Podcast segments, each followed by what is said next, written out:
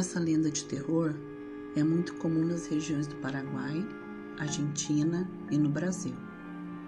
Não se sabe realmente sua verdadeira origem, mas é inquestionavelmente guaranítica. El Bombeiro é um espírito da floresta que se encarrega de proteger os animais e punir quem corta árvores por ganância. Sempre se faz ouvir por meio de um apito longo e gelado anunciando sua chegada às partes mais densas e perigosas da floresta.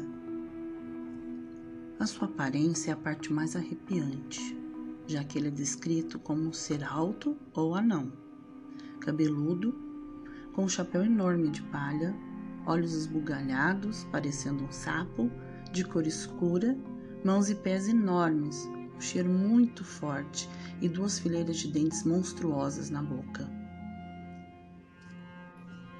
Se algum homem quiser ser amigo dele, deve deixar ofertas durante a noite, como tabaco, mel ou conhaque, que ele irá recompensá-lo, como crescer colheitas em abundância, curar animais doentes, mas em seguida ele vai fazer um pedido.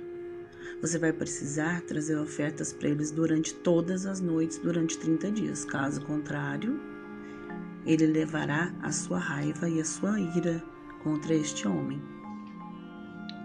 Apesar de seu respeito pela natureza, é muito perigoso topar com ele, porque ele, pombeiro, é um ser maligno com a humanidade.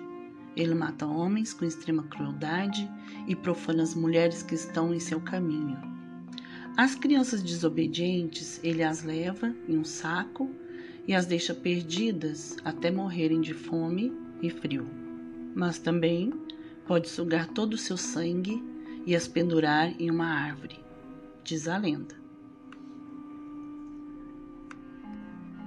Se alguém ousar desrespeitá-lo, imitando seu chiado, seu assovio, ou maltratando plantas e animais, com certeza morrerá nas mãos dessa pérfida criatura.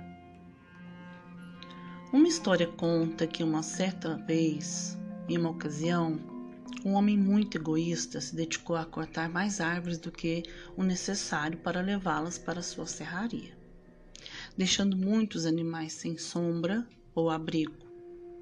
Quando os anciãos da sua cidade o avisaram que ele poderia despertar a raiva do ele pombeiro, ele apenas riu. Hum, se tal criatura vier me perseguir na floresta, vou matá-la com meu machado garantiu ele com arrogância. Assim que ele disse isso, ouviu-se um longo assobio nas montanhas, que fez com que todos se refugiassem em suas casas. Todos, exceto aquele homem, que encorajado continuou a derrubar as árvores sem piedade. Essa foi a última vez que o viram vivo. Quando o encontraram, ele estava morto e tinha uma expressão de terror no seu rosto. Todos os seus ossos estavam quebrados e o seu corpo estava torcido em um ângulo que parecia como se alguém o tivesse agarrado e torcido, como se não fosse nada mais do que um palito de dente fraco.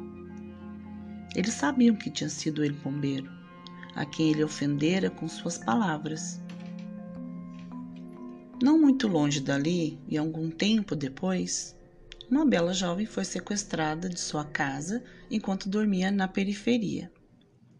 Na parte de fora, né? Tava muito calor e a menina decidiu ficar na rede, desobedecendo a mãe. Imediatamente, os homens da sua aldeia foram para a floresta para procurá-la. E os dias se passaram.